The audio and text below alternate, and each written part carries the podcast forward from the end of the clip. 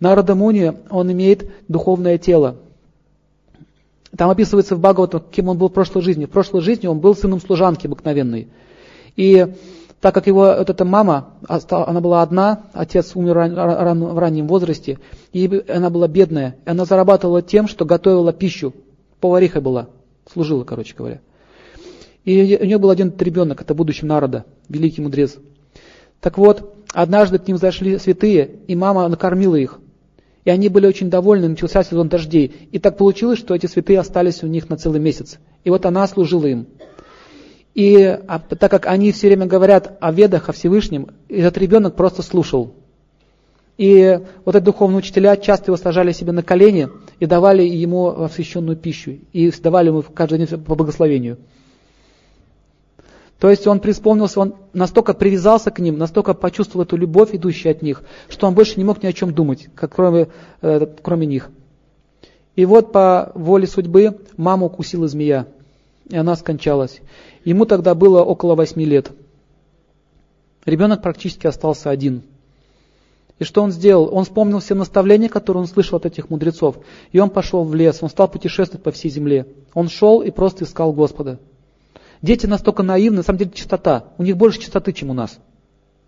Не так сильно загрязнены. Вот он шел с этой детской наивностью, искал, где, говорит Бог, где ты, помоги, я один остался, моя мама умерла. Он просто так вот шел и искал его. И в один прекрасный день он сел под дерево баньяна, чтобы отдохнуть. И вдруг он увидел, как вспышка молнии перед ним была. Перед ним стал сама Верховная Личность Бога. Он услышал, он, и он стал говорить, «О, мальчик, я очень доволен тобой, я даю тебе благословение что очень скоро ты придешь ко мне, потерпи немного. И он коснулся его своей раковиной. У него есть раковина.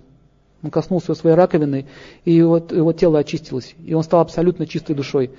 Так вот, описывается, что он еще прожил несколько лет и пошел к берегу попить воды, и произошло мгновенная смена тела. В бедах описывается, что духовные личности, они очень быстро освобождаются от этого. Он говорит, что это было как подобно вспышке молнии. И он получил духовное тело, и в духовном мире ему Господь подарил вину, инструмент, на который он до сих пор сейчас играет. И он дал ему э, благословение, что ты будешь путешествовать в любую точку Вселенной, куда хочешь. Хочешь духовный мир, хочешь материальный.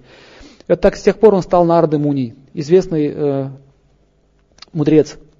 И вот однажды он прилетел э, в место, где сливаются три священные реки, проект называется. И там он хотел мовение принять. И вдруг он увидел э, птичку, которая э, в селках мучилась. Потом он видел животное, истекающее кровью. В общем, он стал видеть какие-то кровавые сцены. И он понял, что это охотник здесь орудует.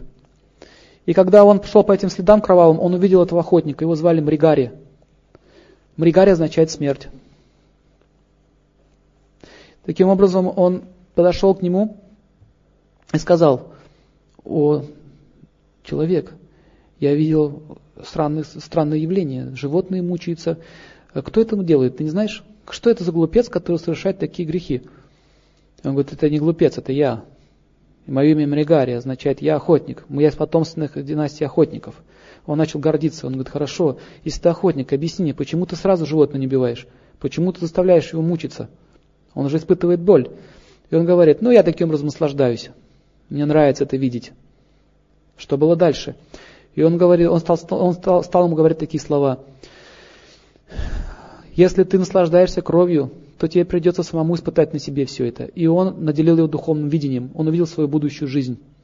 И он ужаснулся. Когда он ужаснулся, он сказал, что же мне теперь делать? И он дал ему наставление. Во-первых, сломай свой лук. Он говорит, сломать лук? Но это же моя добыча, я же живу за счет этого. Сломай свой лук и ни о чем не беспокойся. И он сломал свой лук.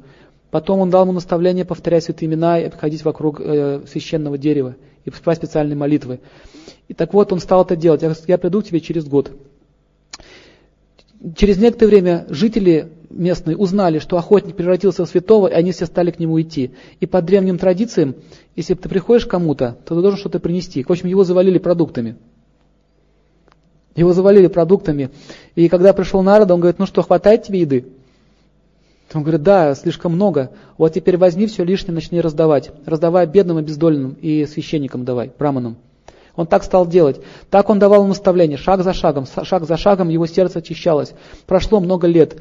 И во сне пришел к нему Нарда и сказал, приди завтра на дорогу и встреть меня, я приду навестить тебя. И он вышел, наделся в чистую одежду, и он вышел на дорогу и ждал его. Нарда а, шел навстречу.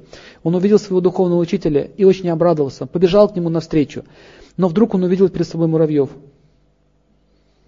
И прежде чем поклониться, он, мог, он, он должен был раздавить этих муравьев. И он стал своей одеждой вот так вот очищать. И Нарда Муни сказал такие слова.